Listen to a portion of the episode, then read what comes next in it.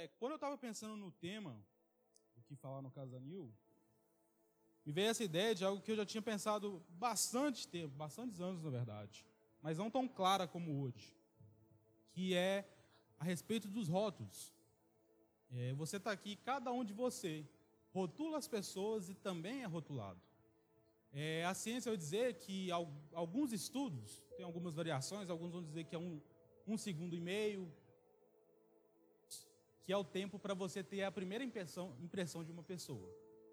Ou seja, uma pessoa que carregou diversas marcas na vida dela, diversas histórias, diversos momentos que ela viveu, às vezes a gente julga em questão de segundos, tão rápido. Às vezes a gente julga sem saber uma ferida, uma marca que ela tem. Tudo que ela carregou antes daquele nosso primeiro encontro. E a ciência também vai dizer que para tirar essa primeira impressão de vez, pode demorar até seis meses. De algo que a gente julga tão rápido, tão facilmente. E quando eu estava vindo para cá, estava trocando de roupa, aconteceu algo que meu pai, ele pegou uma caixa de som e falou assim: vou pôr uma música. Minha mãe falou assim: mas vá pôr música boa. E ele sabiamente indagou, falando: o que, que é música boa? Eu, nossa, gênio, um filósofo. E é verdade, porque se eu colocar uma música ali para tocar, e eu falo que ela é boa e fico esperando todo mundo gostar, ninguém gosta, porque é o meu gosto. É aquilo que eu rotulo como bom e que não necessariamente seja. E quando você coloca uma música, você fala assim, cara, isso aqui que é bom. Você, gente, isso é esquisito. O que, é isso? Isso é, isso é música mesmo? E é interessante, eu estava vendo um, um reality show que é da dona do canal Me Poupe, a Natália. E ela chama algumas pessoas que estão, sim, igual muitos de nós, falido, devendo muito. E ela vai e ajuda a pessoa a pagar a dívida dela. Coloca para vender pote do, é, bolo no pote. Aí eu falar pote no bolo. Um, um novo negócio. Você pode inventar esse novo negócio. A pessoa come, ó, não tem recheio, tem um pote. E ela manda esse, um menino e vender bolo no pote. E agora eu tô até com medo de falar bolo no pote, porque eu acho que tá errado toda hora. E uma das coisas que ela fala para ele, que ele nunca pensa, tinha pensado como ganhar dinheiro, é ir dançar no sinal. Vivia da arte dele, porque ele queria ser bailarino. E era o sonho dele, ele tinha que juntar não sei quantos mil lá. E aí ele vai pro sinal, dança. E na hora de vender bolo no pote, ele fica com vergonha, não vai, enfim. E ele é uma pessoa muito rebelde. Ele é um meio. Os pais dele mesmo falam que ele é muito mimado e tal. E para dar ele um incentivo, para que ele pudesse seguir atrás do sonho dele, a Natália convidou o cara que vocês viram, que é o Tiago Soares.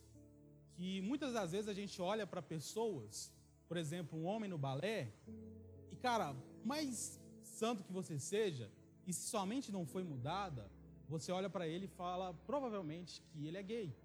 E o Tiago Soares, ele é o bailarino mais bem sucedido do Brasil, pelo menos o homem é, bailarino mais bem sucedido do Brasil. Tem até uma dança dele, aquela lá no exterior e tal. E às vezes a gente olha assim e fala assim: ah, balé gay. Rotula sem nem sequer saber, sem nem sequer conhecer. E o Thiago era casado há pouco tempo, acho que ele separou tem um ano mais ou menos. E a outra pessoa que apareceu no vídeo é a Jéssica Andrade. Que à primeira vista você pode olhar e falar assim: ah, mulherzinha, sexo frágil. E ela foi a primeira mulher brasileira a ser contratada pelo UFC. E, se eu não me engano, também a primeira brasileira a ser campeã. Eu coloquei aquele vídeo porque ele era tranquilo. E eu não queria colocar um vídeo de um nocaute que ela fez em cima de uma americana que é muito respeitada. Que assim, ia chocar um pouco. Porque ela levanta a mulher no alto e joga ela de cabeça no chão, no chão e ganha por nocaute. E é um pouco forte, mas eu gosto do UFC, e é muito legal. E sabe, cara, talvez à primeira vista você só fala, ah, uma mulherzinha. E a outra também um pouco pesada, Suzanne von Richthofen, que em 2002, é, por amor ao seu namorado, como ela mesma declarou para o delegado, está lá na folha, que ela encomendou o assassinato dos pais por amor ao namorado. A Suzane, ela, assim, na época, ela conta que antes de, de ela confessar o crime, ela relata à polícia que foram roubados 5 mil reais e 8 mil dólares. 8 mil dólares é muita coisa hoje. Eu não tenho nem 10. Imagina 8 mil dólares em 2002. Quanto dinheiro que não era? 5 mil reais, assim, em casa, gente. Eu não tenho nem 5 mil na minha conta. Olha lá, juntar eu e meus parentes, pode ser que dê 4 mil, talvez, um mês, sei lá. E em 2002 tinha todo esse dinheiro. E quando foram avaliar tudo, a fortuna estava em mais ou menos 13 milhões de reais. Ou seja, uma menina de 18 anos com uma fortuna de 13 mil reais, ó, 13 mil, pensa tão baixo, 13 milhões, assassina os pais porque eles não queriam que ela namorasse com aquele rapaz. E ela encomenda tudo, ela leva o irmão dela para a Lan House, o irmão dela fica lá até 3 horas da manhã. À meia-noite ela chama o namorado, o irmão do namorado, e eles matam o pai e a mãe é, com um pedaço de ferro. E talvez você olhe e fale assim: ah, menina, menininha, faz nada. Matou o pai e a mãe. Por amor a um cara que hoje está solto e está casado com uma outra mulher, uma biomédica, se eu não me engano. E o último é o Chester. Que, cara, se você é da minha idade mais ou menos, alguma vez a música dele deve ter chegado em você. Mesmo que você não goste, algum amigo seu deve que gostava. Vai falar que você nunca escutou não. Cantando em inglês, mais ou menos. E foi um cara que poucos dias antes tinha uma foto sorrindo, tão alegre. E pouco depois suicidou. Poucos dias, eu acho que nem uma semana depois daquela foto. E pior ainda, tem uma live dele, só que o vídeo é muito ruim. Que foram 36 horas antes do suicídio. Que ele está dando gargalhada, ele está brincando um jogo de desafio com a família dele. Ele está dando gargalhadas. E pouco depois ele comete suicídio. O que pode parecer que é muito pesado para o nosso caso Anil falar, mas é tão necessário. Porque os rótulos, eles não só escondem coisas ruins, tais como rotular as pessoas como gordo. Isso é para vocês que falam que eu estou gordo, tá? gordo, magro, feio, tantas outras coisas, tantos rótulos que a gente coloca nas pessoas. E às vezes a gente vê alguém sorrindo e fala assim: "Ah, tá feliz, não precisa de ajuda". Ah, tá exercendo uma função na igreja, ah, tá tudo bem. Não tem nenhum problema com ele, tá indo tudo bem. E às vezes escondem tantas histórias, tantas dores que a gente não percebe. Às vezes a gente olha para uma pessoa ou outra aqui e parece estar tudo bem, e a gente rotula ela, tá tudo bem. Mas não procura saber como que ela de fato tá. E eu queria ler um texto. Eu dividi os rótulos em três tipos de rótulos. Existem mais, mas foram os três que eu dividi. O primeiro é os rótulos que nós colocamos. Eu queria ler Provérbios, capítulo 18, versículo 2.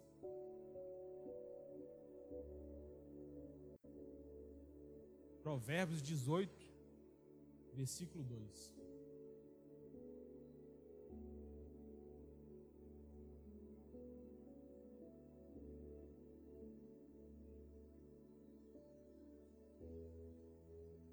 Provérbios 18, versículo 2 vai dizer o seguinte: A língua tem, pro, tem poder para trazer morte ou vida.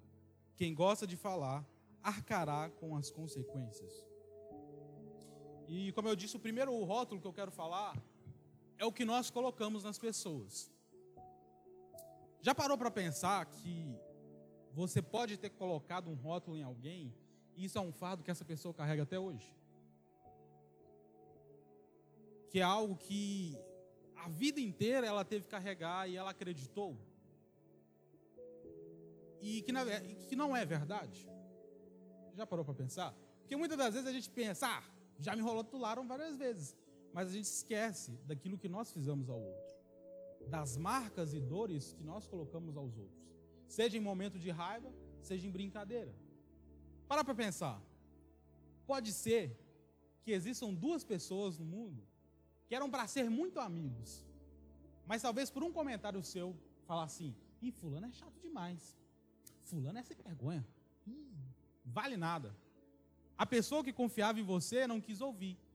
E, ah, então você falou, está falado. Essa pessoa é demônio mesmo. Então, Não vou conhecer. E acaba não conhecendo aquela pessoa. E interessante quando eu estava pesquisando algumas coisas sobre rótulos, é interessante que a gente se divide em diversos grupos e eles estão constantemente brigando.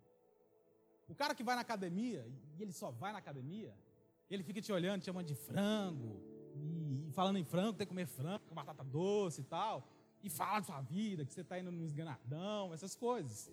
E tudo para ele, academia, academia, academia, academia. Se você não faz academia, você é um perdedor. E se você entra na academia, você é um perdedor, porque você é um frango. Você não, não tem músculo, obviamente não tem. E por isso você entrou na academia.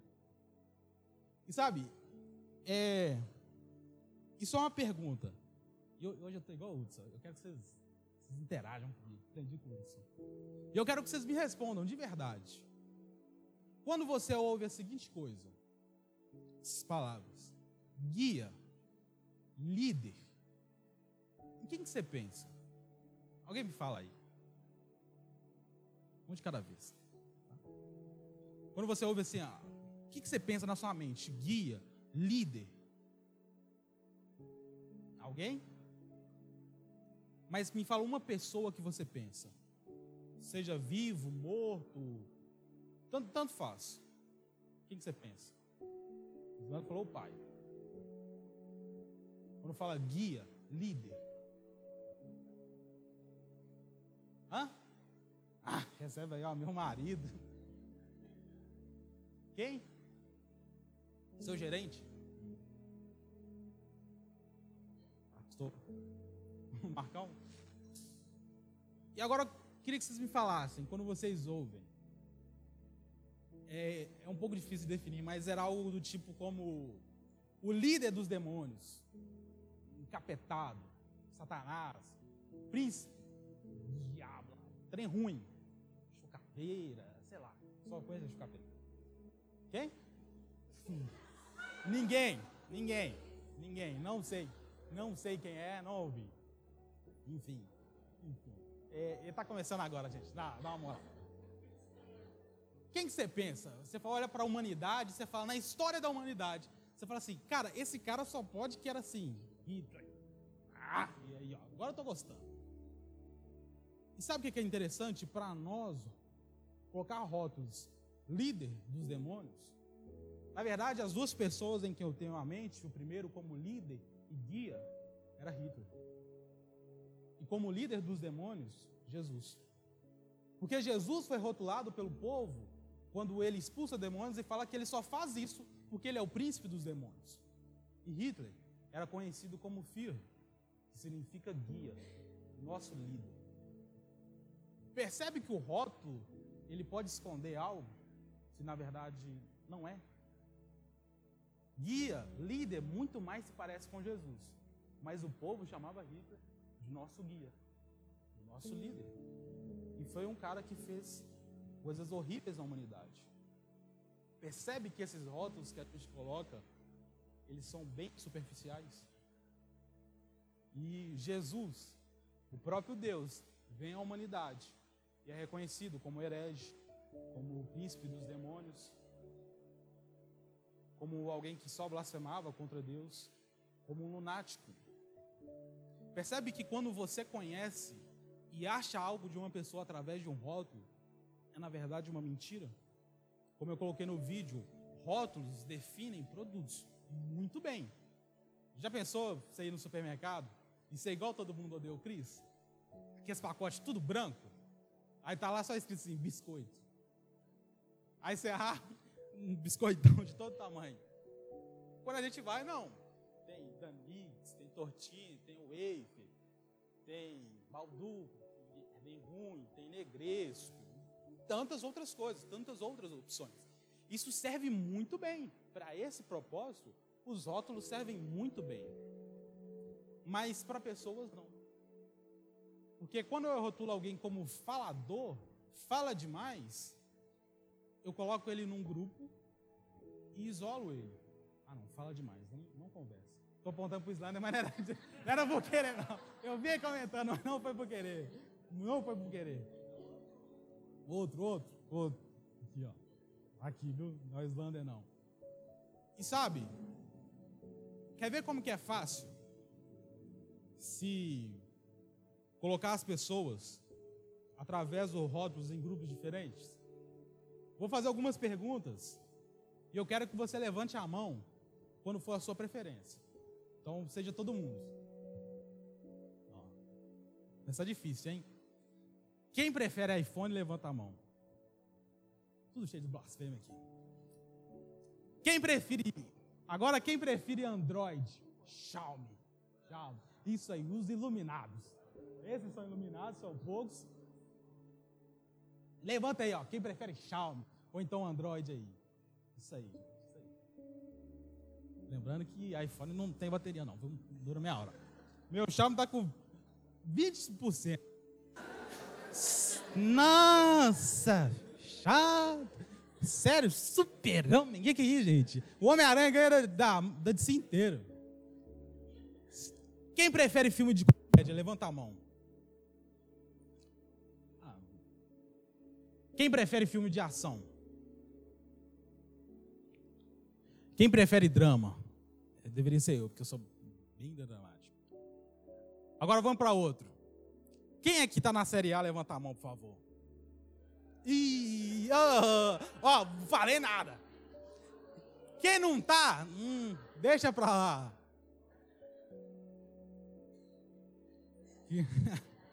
Cancela. Ih, ih. Série B, vocês não levantam a mão, não, só pra passar vergonha. Enfim, nem, nem. Só quem é Série A? Tá, lá em cima. É, quem prefere é Adidas? Levanta a mão. Ih, gente. com a Nike, com a Nike. Gente, vim até do contra. Quem prefere é a Nike? Ih, gente. Quem prefere moto? Quem prefere carro? Ah, os dois, né? Vai que vem. Vai que, vai que ganha um no final. E agora eu quero que levante a mão. Quem é imagem e semelhança de Deus? Gente. Então, gente, mudando o tema. Mudando o tema. Percebe que através desses rótulos, a gente se divide em vários grupos? Eu não vou nem perguntar direita e esquerda aqui, não. Enfim. É o seu bolsominion. Você esquerdista. Enfim. Percebe como é muito fácil se dividir em grupos, enquanto a única coisa que na verdade a gente é, não o nosso rótulo, identidade, mesmo que não cumprindo a vontade de Deus, é imagem e semelhança dele. Ainda que pecador, é a imagem e semelhança dele. A primeira pessoa que foi rotulada na Bíblia foi Caim. Por causa do seu pecado, ele recebe de fato uma marca nele, para que ninguém o assassinasse, porque se alguém matasse ele, seria muito mais vezes castigado. E sabe, o que eu quero te mostrar é que esses rótulos que a gente coloca nas pessoas pode te afastar de conhecer pessoas incríveis. Pode te tornar alguém estúpido.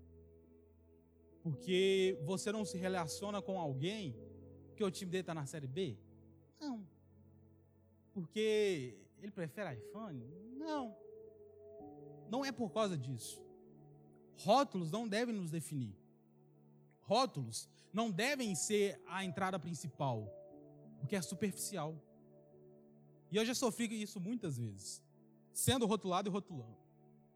Eu me lembro de um rapaz que, para mim, ele era muito chato. Muito chato. Mas chato mesmo. E eu falava assim, cara, esse cara é muito chato, não aguento ele.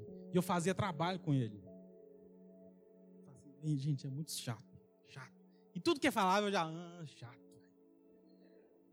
E aí um dia, é, como a gente fazia trabalho junto, a gente foi numa pizzaria. E aí ele falou assim, ó oh, gente, vamos cada um contar a sua história? Eu, não, chato. Chato. E aí aquele menino me contou a história dele. Contou para todo mundo. Eu falei assim, caraca, velho. Eu não vou falar, mas eu fiquei assim, sério, que esse cara passou por tudo isso agora faz sentido o que, que ele fala tanto. Não.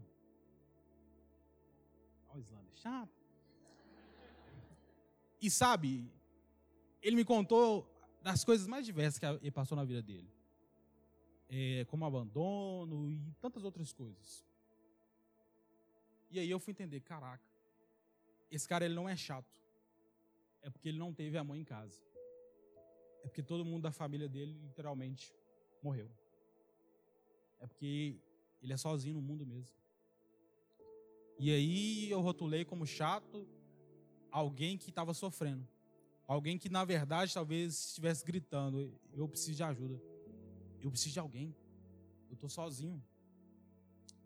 E sabe, esses rótulos que nós criamos trazem peso, trazem dor. E partindo disso, eu queria falar dos rótulos que nós recebemos. E sabe, uma coisa, quando a gente rotula alguém, e isso pega, e isso firma, as outras pessoas começam a ver da mesma forma.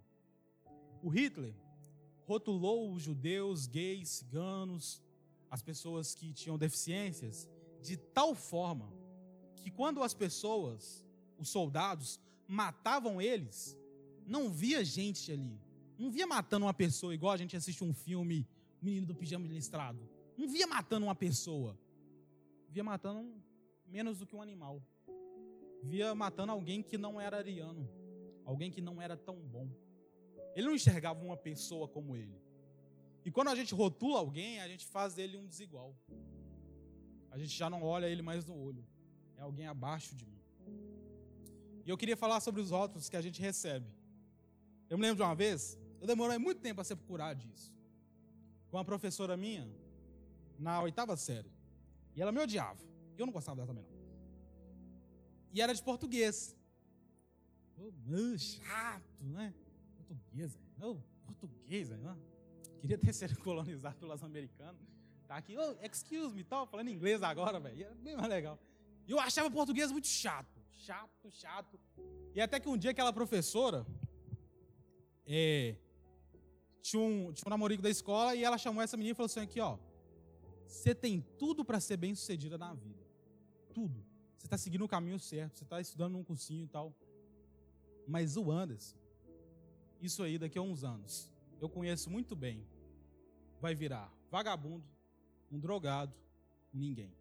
E falou na minha frente, na frente de todo mundo da escola, professor de português. Então não estudei não adulto. Enfim. E cara, aquilo me doeu muito. Eu, falei assim, eu lembro na época que eu estava lendo um livro do Sherlock Holmes. E nesse mesmo dia ela perguntou um negócio sobre quem gostava de ler. E eu levantei a mão e tal. Eu falei assim, ah, para. Você sempre gosta de aparecer da turma, fazer gracinha. E naquele dia eu falei assim, eu sou uma porcaria mesmo. Não vou ler livro nenhum também não. E parei. E a vida inteira eu mesmo falei assim, ah, eu, eu não gosto de português não, eu sou ruim em português. Ah não, eu sou um vagabundo mesmo. Não sirvo para nada. E a única coisa que me ajudou naquela época foi na reunião de pais, que tinha um professor que eu gostava muito. Você estudou Nadal, você deve conhecer, o Eustáquio, que era bruto. Ele era bruto, mas assim, bruto mesmo. Te chamar de vagabundo na sua cara. Olha o vagabundo aí, virar na sua cara e falar. E eu me lembro que um dia ele, ele me chamou, eu tinha sido reprovado naquele ano. Ah, é burro, né? Oh, reprovado.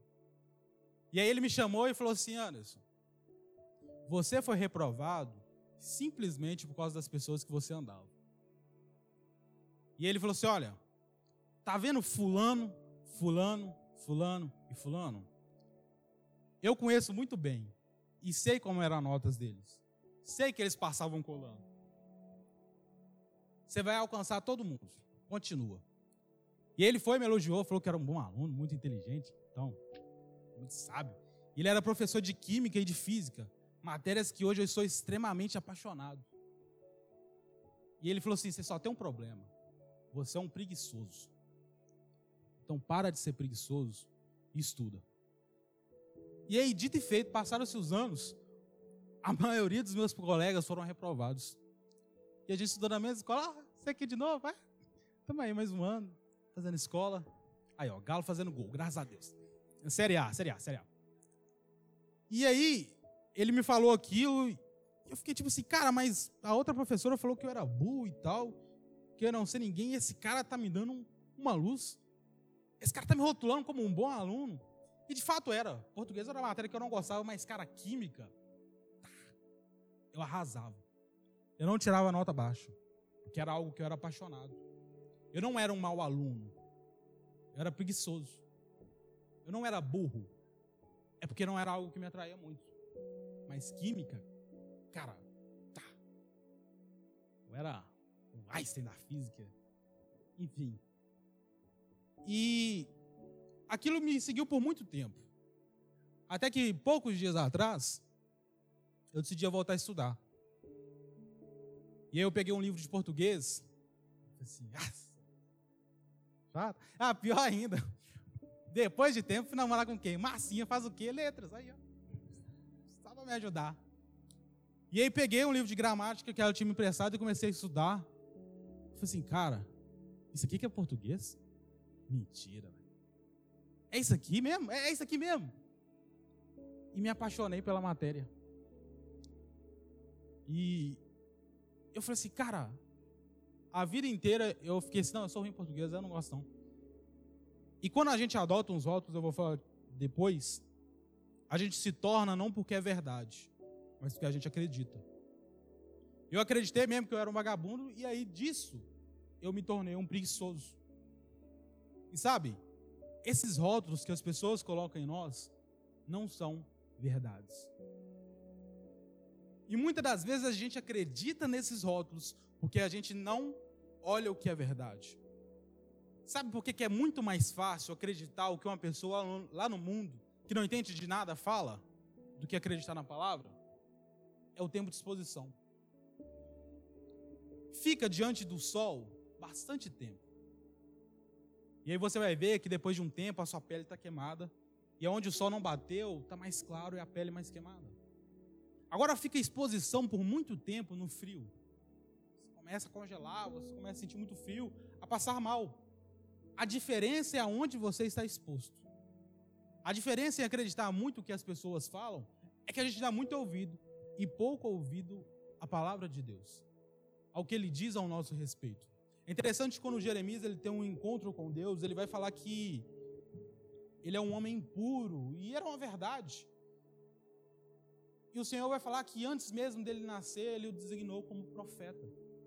Que aquela era a identidade dele. Antes mesmo de qualquer pessoa rotular ele, antes mesmo da mãe dele rotular ele, o Senhor fala: Olha, você já tinha uma identidade. Você já era alguém. Para mim, você já era alguém. Ainda que você faça coisas de quem é impuro, de gente pura, você ainda é o que eu disse. Você ainda é o que eu escolhi. E sabe, cara, mesmo que a gente passe a vida inteira acreditando nos votos que as pessoas colocaram em nós, nós ainda somos imagem e semelhança de Deus. Nós ainda somos aquilo que Ele disse que nós somos.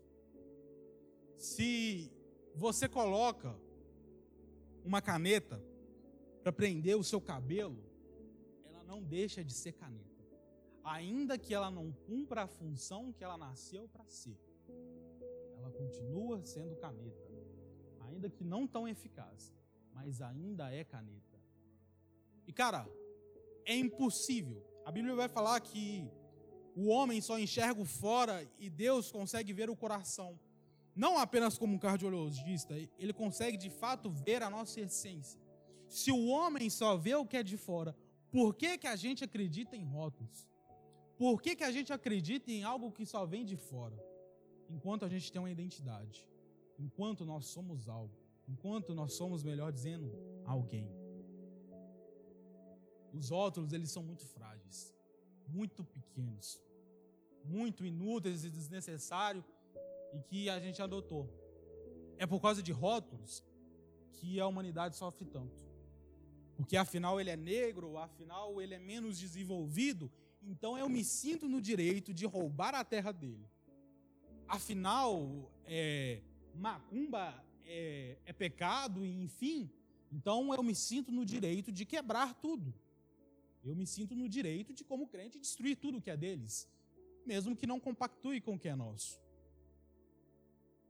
Ah, já que a minha cultura é tão desenvolvida, a gente pode destruir a cultura deles tão fácil. Ah, índio, gente.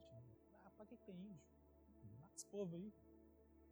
percebe que os rótulos criam guerras, criam. E por causa dos rótulos, a gente tenta ser o que não é. Por causa dos rótulos, muita gente gasta dinheiro com roupa para tentar mostrar algo que não é. Gasta com algo para que as pessoas me rotulem como algo que eu queria ser, mas eu não sou. Se você, assim como eu, já tentou alguma vez ser o que você não era, deu errado. Se você é muito tímido e tenta ser alguém muito engraçado da turma, dá errado. Às vezes você passa por ridículo, algo do tipo.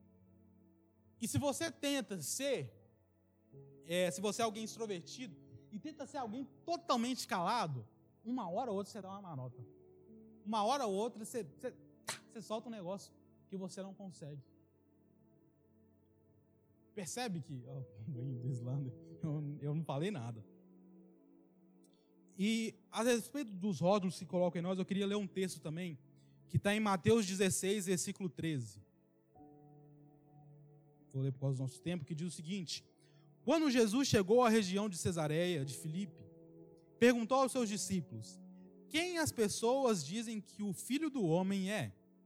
Eles responderam: Alguns dizem que o Senhor é João Batista, outros que é Elias, e outros ainda que é Jeremias ou um dos profetas.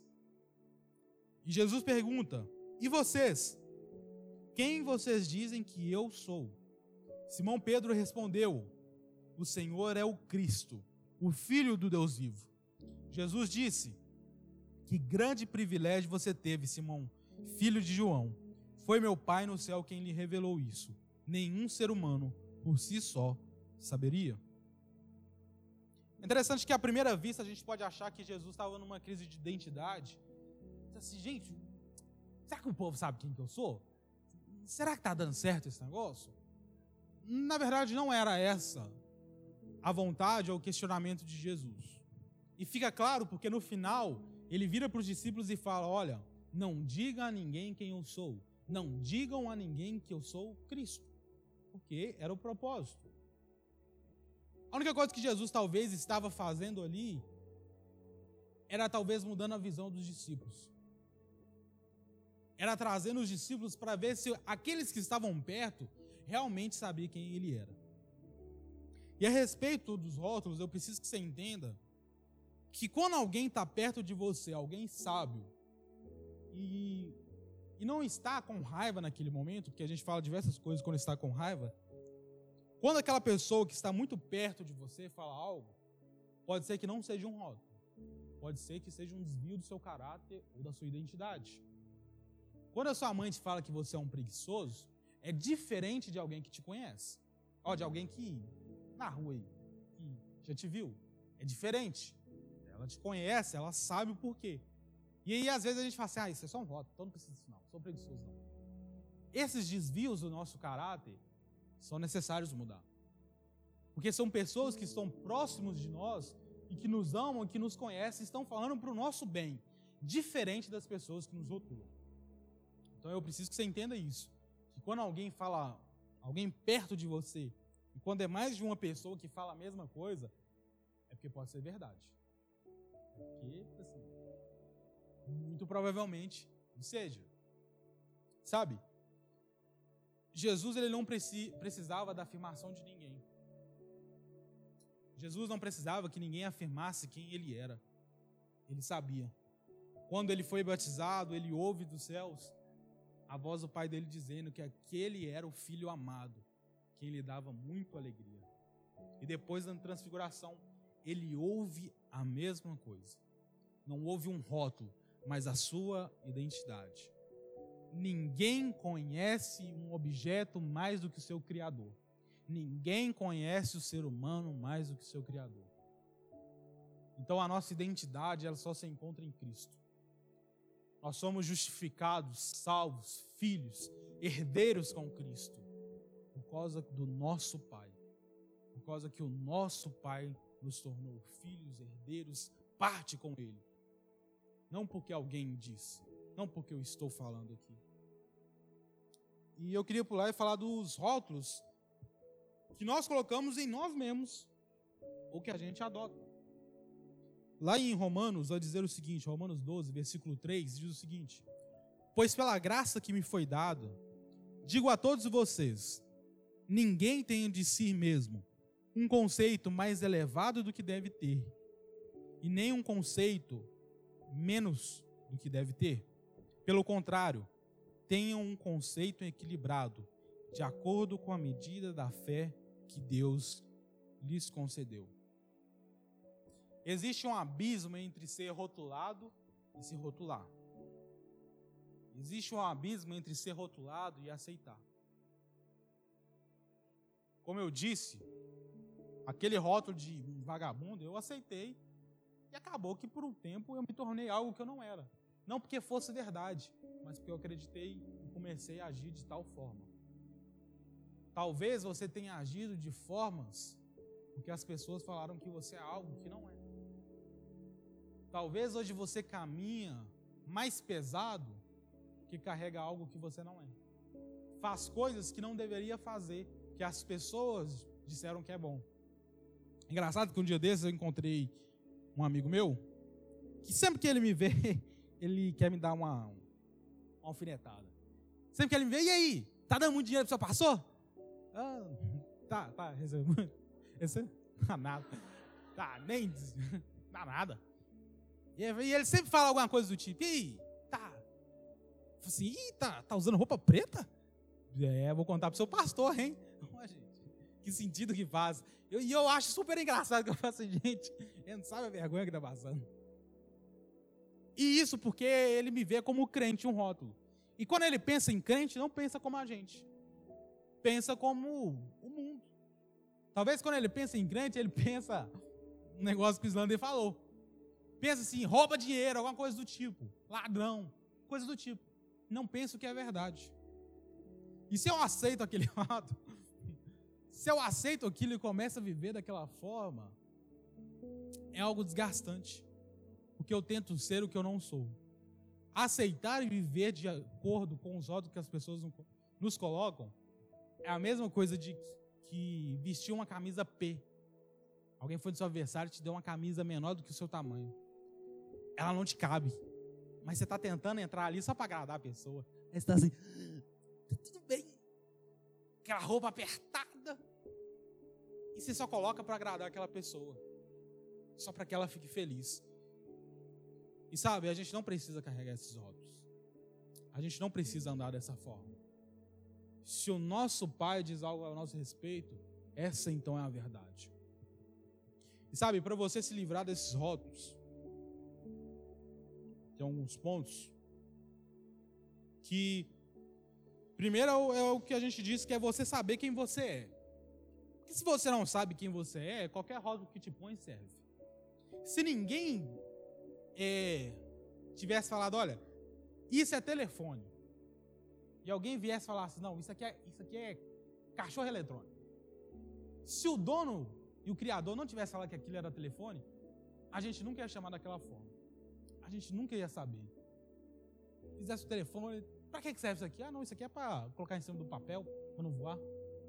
Para isso que serve. Sabe?